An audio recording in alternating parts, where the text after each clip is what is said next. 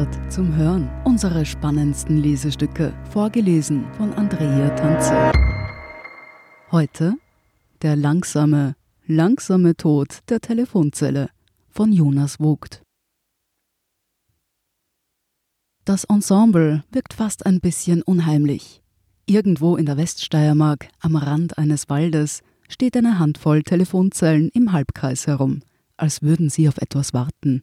Einen Abtransport zum Beispiel. Jugendliche Vandalen.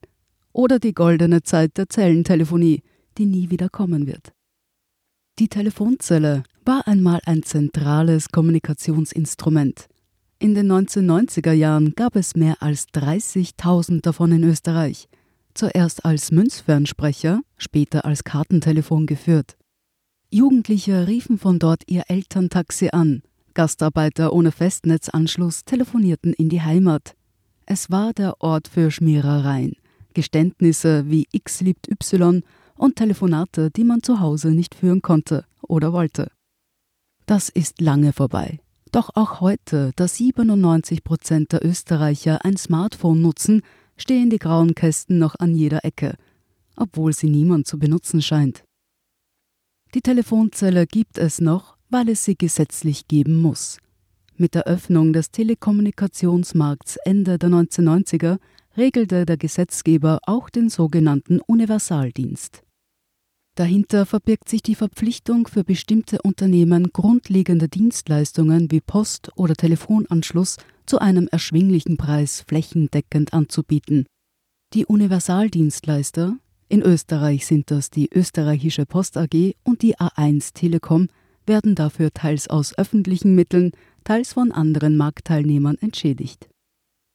Im Telekommunikationsgesetz ist die flächendeckende Versorgung mit Telefonzellen im Bürokratendeutsch öffentliche Sprechstelle genannt, zwingend vorgeschrieben. Anfangs wurde die Telekom verpflichtet, die Anzahl der Telefonzellen vom 1. Jänner 1999 aufrechtzuerhalten. Das wurde später durch Gesetzesnovellen, eine davon spielt eine Rolle in der Telekom-Affäre, immer weiter abgeschwächt. Die heute gültige Version der Universaldienstverordnung aus dem Jahr 2016 schreibt einen bestimmten Schlüssel vor in jeder Gemeinde mindestens eine Telefonzelle, bei 1500 bis 3000 Einwohnern zwei, danach wieder für alle weiteren 3000 Einwohner eine. Da kommt dann doch einiges zusammen. A1 betreibt nach eigenen Angaben noch 11.000 öffentliche Sprechstellen. Davon sind ca. 10.000 Telefonzellen, die anderen 1000 befinden sich in Einkaufszentren oder Krankenhäusern. Es ist ein defizitäres Geschäft, das sich über die Entschädigung finanziert. Aus rein kommerziellen Gründen könnten heute nur mehr wenige Standorte wie Bahnhöfe oder Einkaufszentren betrieben werden, sagt Livia D'Andrea Böhm, Sprecherin von A1. Die naheliegende Frage, benutzt die eigentlich noch jemand? Ein beobachtender Feldversuch an einer Telefonzelle in der Wiener Innenstadt musste nach drei Stunden witterungsbedingt abgebrochen werden, es kam aber auch einfach niemand. Die Zahlen sind überschaubar. 2017 wurde in Österreich 2,8 Millionen Sprachminuten aus Telefonzellen vertelefoniert. Die Nutzer sind hauptsächlich Jugendliche, Handybesitzer mit leerem Akku, Menschen mit geringem Einkommen und Touristen, sagt Andrea Böhm. Neben den 21,8 Milliarden Minuten, die auf das Mobilfunknetz entfielen, ist das verschwindend gering. Die Schweiz entband die Swisscom 2017 von der Pflicht, Telefonzellen zu betreiben. Im November 2019 wurde die letzte abmontiert und wanderte in ein Museum. In Österreich ist man noch nicht so weit.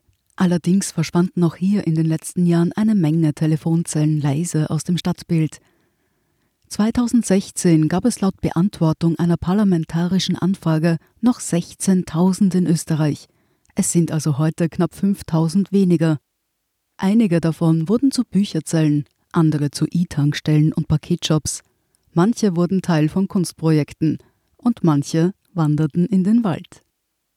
Die Telefonzelle schwindet seit Jahren leise, doch so richtig radikal hat sich die Politik noch nicht über das Thema getraut. Es gab immer das Argument von Notrufnummern, die von Telefonzellen frei anwählbar sein müssen, wie oft das noch in Anspruch genommen wird, kann oder mag man bei A1 nicht sagen. Jetzt könnte sich das Ganze allerdings schneller erledigen, als man denkt.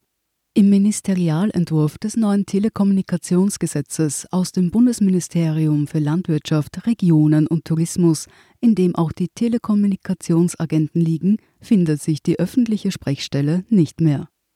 Die A1 Telekom wäre damit nicht mehr verpflichtet, diese zu betreiben. Der Hintergrund sind neue EU-Vorgaben, die unter Universaldienstleistungen nur Breitband-Internetzugang und Sprachkommunikationsdienste fassen. Der Spielraum für nationale Alleingänge ist vor dem Hintergrund der unionsrechtlichen Vorgaben begrenzt, sagt der Jurist Hans-Peter Lehofer, Honorarprofessor an der Wirtschaftsuni Wien. Es gibt zwar prinzipiell die Möglichkeit für eine Übergangsbestimmung, aber nur mit Begründung. Wenn Österreich nicht feststellt, dass es notwendig ist, einem Anbieter eine Verpflichtung zur Bereithaltung von Telefonzellen vorzuschreiben, dann darf diese auch nicht beibehalten werden. Aus dem Ministerium wird ebenfalls auf die neue EU-Richtlinie verwiesen.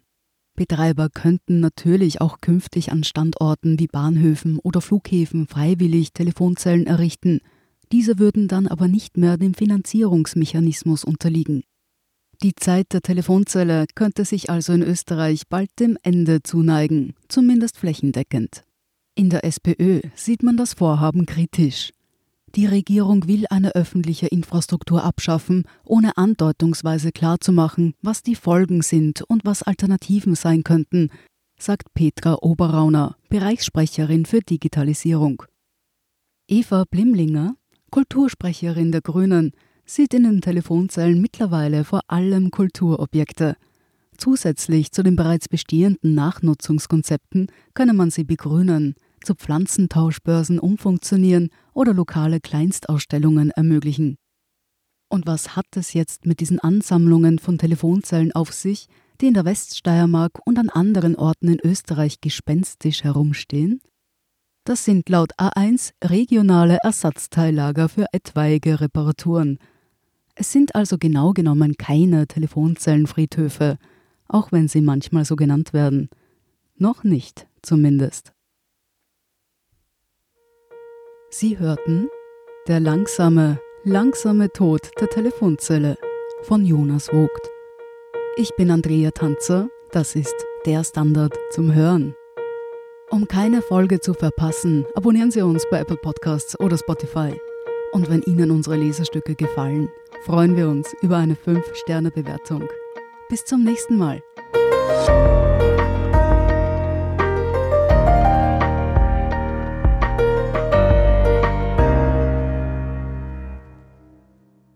Guten Tag, mein Name ist Oskar Bonner. Wenn man in stürmischen Zeiten ein wenig ins Wanken gerät, den eigenen Weg aus den Augen und die Orientierung verliert, dann ist es sehr hilfreich, wenn man etwas hat, woran man sich anhalten kann. Der Standard, der Haltung gewidmet. Jetzt gratis testen auf Abo der Standard.at.